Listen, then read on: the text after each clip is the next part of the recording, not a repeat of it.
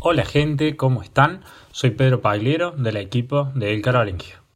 En el episodio de hoy te voy a contar todo sobre un conflicto que transformó a la Europa del siglo XVII.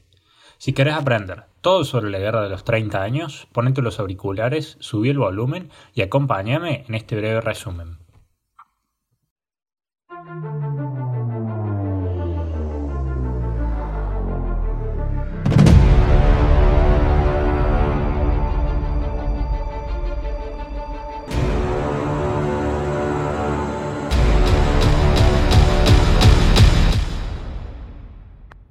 Bienvenidos a todos a un nuevo episodio de El Carolingio. Hoy nos toca hablar de una serie de eventos que cambiaron el paisaje social y político de gobiernos como el germano, el francés, el español, el danés y el sueco, recordado por ser la piedra angular del proceso de descentralización del poder en Europa, la Guerra de los 30 años. Nos encontramos en el Sacro Imperio Romano de comienzos del siglo XVII la corona de Bohemia, ubicada al este de los territorios imperiales, era una pieza fundamental en la agrupación política germánica. Junto a otros estados imperiales, los bohemios se habían alejado del catolicismo desde los eventos acontecidos en la Reforma Protestante. Gracias a la paz de Augsburgo de 1555, los participantes del Sacro Imperio tenían la libertad de elegir su propia religión, siempre y cuando las opciones fueran el catolicismo o el luteranismo, excluyendo las enseñanzas calvinistas francesas. En 1612 fue coronado como emperador Matías de Habsburgo. El gobierno de Matías fue bastante tolerante con los protestantes. Los problemas comenzaron en 1617, cuando coronó como rey de Bohemia a su primo hermano Fernando de Estiria. Fernando, fiel seguidor del catolicismo, se esforzó en cerrar iglesias protestantes y en intentar convertir a sus nobles. Estas medidas no produjeron buenos resultados en la corona. Cuando los representantes de Fernando se dirigían a Bohemia, la nobleza aprovechó la oportunidad para literalmente arrojarlos por una ventana.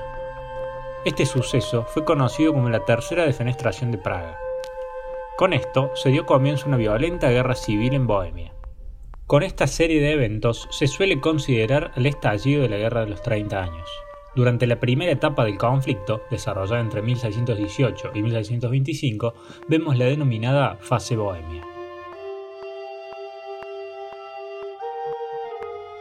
Muchos estados cristianos del Sacro Imperio Romano se unieron al bando bohemio, siendo financiados por los Países Bajos y recibiendo el apoyo del Palatinado y Transilvania.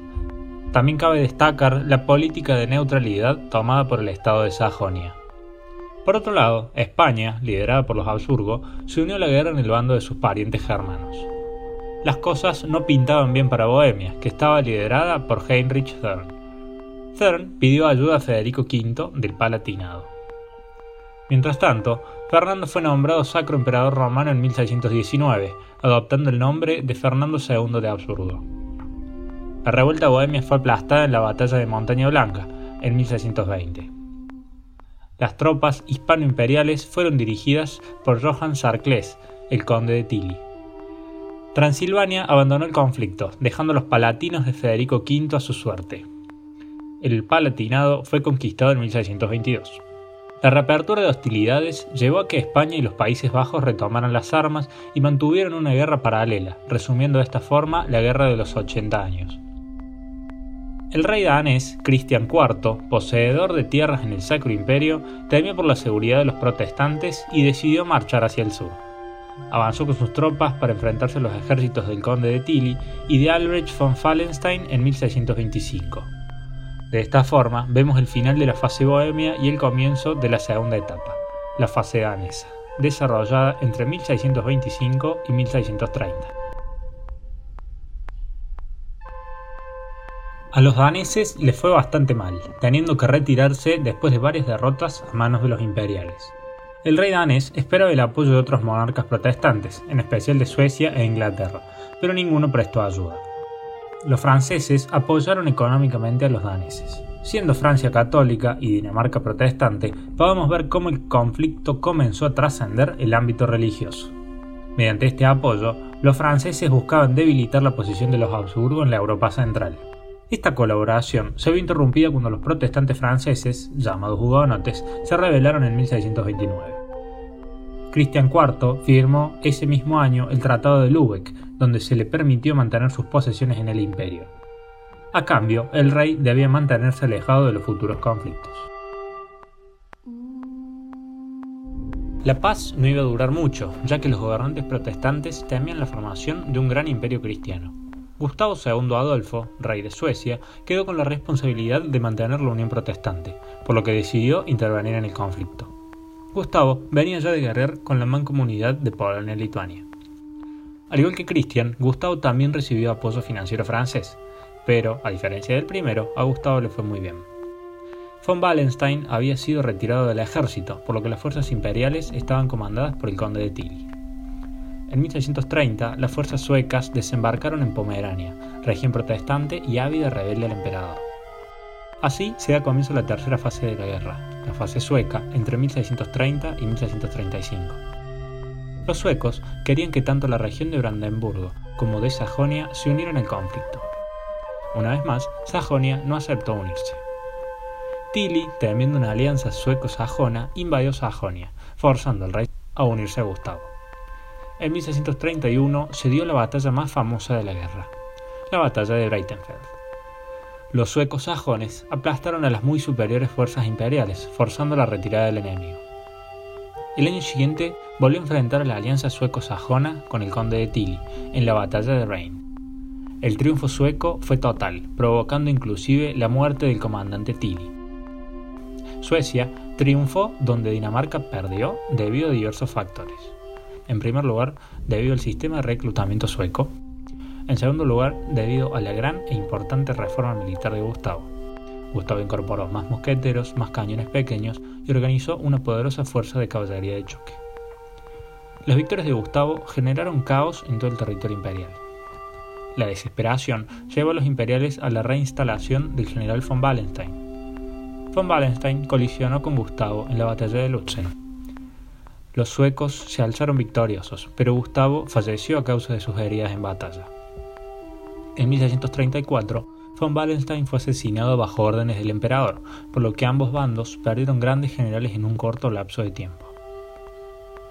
Pocos meses después, el cardenal infante, Fernando de Austria, demolió a los suecos en la batalla de Nordlingen, victoria que significó el comienzo de la remontada de los Habsburgo en el desarrollo de la guerra.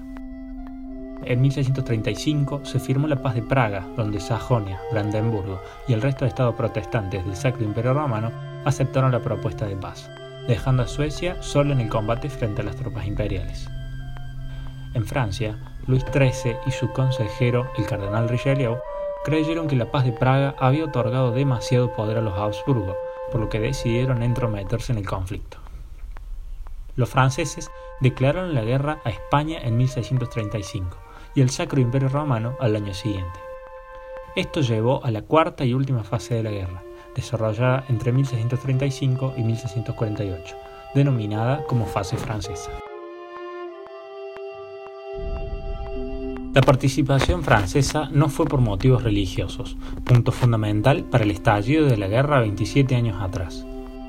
Francia basó su estrategia en confrontaciones directas e indirectas. Además del conflicto abierto, es decir, confrontaciones directas, Richelieu financió rebeliones internas en territorio enemigo, es decir, confrontaciones indirectas. A pesar de esto, las cosas fueron muy mal para los franceses cuando el infante Fernando los empujó hasta París. En 1637 falleció el emperador Fernando II, siendo sucedido por su hijo Fernando III. Entre 1636 y 1640, la población del Sacro Imperio atravesó un muy duro momento en este periodo de guerra, siendo azotada por hambrunas, enfermedades, pestes y miseria. Los españoles también se encontraban atravesando grandes complicaciones. Por un lado, Portugal, financiada por Francia, obligó a que los españoles enfocaran parte de su fuerza en Hispania, debilitando su posición en el oeste. Por el otro, Cataluña se declaró un principado, generando problemas en el norte de la península ibérica. La segunda batalla de Breitenfeld en 1642 dio a los suecos control en todo el norte del Sacro Imperio. Por otro lado, el cardenal Richelieu falleció ese mismo año y el rey Luis XIII en 1643. Esto dejó a Francia bajo la regencia de la esposa de Luis, Ana de Austria, hasta la mayoría de edad del futuro Luis XIV. Los hispanos vieron esta como una gran oportunidad para atacar, por lo que movieron sus tropas hacia Francia. La batalla de Rocroi en 1644 vio a ambas fuerzas colisionar en el campo. Los franceses derrotaron a los tercios españoles, demostrando que estos no eran invencibles y que los franceses poseían bastante estabilidad interna. En este punto ya todos estaban cansados de la guerra, por lo que los delegados comenzaron a dialogar términos de paz más frecuentemente. Esta paz tardó mucho en acordarse. Mientras tanto, Suecia se encontró frente a un nuevo conflicto, una guerra con Dinamarca. Lograron derrotarlos, llegando a anexarse inclusive parte del territorio oriental danés, pero esto los distrajo de su guerra con el imperio. Los suecos retornaron a territorios imperiales y junto a los franceses derrotaron continuamente a su enemigo. La posición de los Habsburgo estaba debilitada, y más aún después de la gran victoria francesa en Lens y el asedio sueco de Praga. En 1646, la paz parecía estar a la vuelta de la esquina. Las negociaciones se mantuvieron por dos años en varias ciudades. Esto llevó a que se firmaran dos nuevos tratados. El primero fue el Tratado de Münster. En él, España reconoció la independencia de las Provincias Unidas, concluyendo la Guerra de los 80 años, y Francia y el Sacro Imperio acordaron la paz. El segundo tratado fue el de Osnabrück, donde se resolvió la paz entre Suecia y el Sacro Imperio. Estos dos tratados son conocidos como la paz de Westfalia. Algunas de las consecuencias más importantes fueron la expansión de los límites de Francia, Suecia y Brandenburgo, que conformaría la futura Prusia. Francia recibió los obispados loreneses de Metz, Toul y Verdun, así como la parte meridional de Alsacia. Estos eran territorios imperiales y enclaves estratégicos del reino. De esta forma, Francia adquirió votos en la Dieta Imperial, que se encargaba de elegir al Sacro Emperador. Suecia entró en posesión de Pomerania Occidental, las Islas Rügen y el norte de Pomerania Oriental. Suecia pasaba así a controlar las desembocaduras de los ríos Oder, Elba y Weser, convirtiéndose en miembro del imperio. Brandenburgo obtuvo el resto de Pomerania Oriental y los obispados secularizados de Halberstadt, Minden y Kamin, además del derecho de sucesión de Magdeburgo. El duque de Baviera retuvo el alto palatinado y recibió la dignidad de elector dentro de la dieta imperial. Así pasaba a ser el octavo elector. El emperador Fernando III pudo recuperar los dominios hereditarios, ocupados en su mayor parte por potencias extranjeras, aunque sacrificando territorios en el norte y el oeste del imperio. Otra de las consecuencias fue la reinstauración de la paz de Augsburgo, permitiendo nuevamente la tolerancia religiosa, inclusive el calvinismo. También se pagaron grandes cantidades de dinero a Suecia, Hesse-Kassel y el duque austríaco. Otra grave consecuencia fue el debilitamiento del Sacro Imperio Romano, debido a la política de tratar a los estados del imperio como soberanos. Además, la presencia de Francia y Suecia en la elección de la dieta imperial aseguraba la neutralidad del emperador en la guerra que mantenía Francia con España. También restableció el equilibrio europeo, roto a raíz de las victorias de Carlos I de España y V de Alemania. También supuso el predominio de Francia sobre el resto de naciones de la Europa central. El Tratado de Westfalia es conocido como el comienzo de la era moderna de diplomacia internacional. Curiosamente, no se invitó al Papa, lo que marcó un claro proceso de secularización que, junto al declive de la autoridad imperial, terminó por consolidar la figura del Estado Nacional.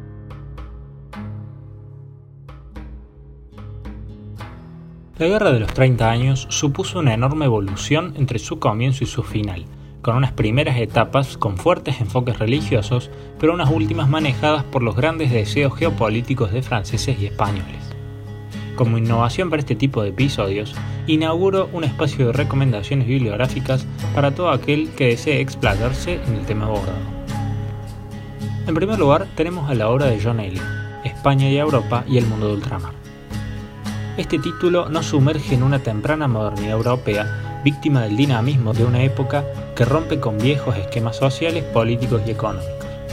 La contextualización brindada por Eliot es muy clara, otorgando al lector una precisa idea sobre la situación política del momento. Si bien la obra no se centra exclusivamente en la guerra de los 30 años, el autor aborda el tema en numerosos capítulos. Las consecuencias del conflicto son especialmente tratadas en el capítulo 4. esta es una obra académica muy recomendable. Por otro lado, la obra de Borreguero Beltrán, La Guerra de los 30 Años, Europa ante el Abismo, es un título soberbio desde donde se lo mire.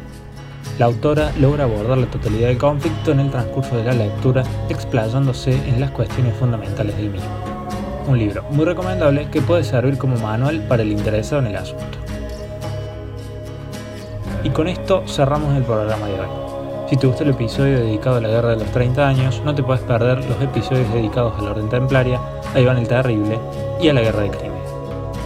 No te olvides de seguirnos en Spotify, dejar tu valoración y comentario en Apple Podcast y seguirnos en Instagram a arroba el Yo soy Pedro Pagliero y esto fue El Carolinquio.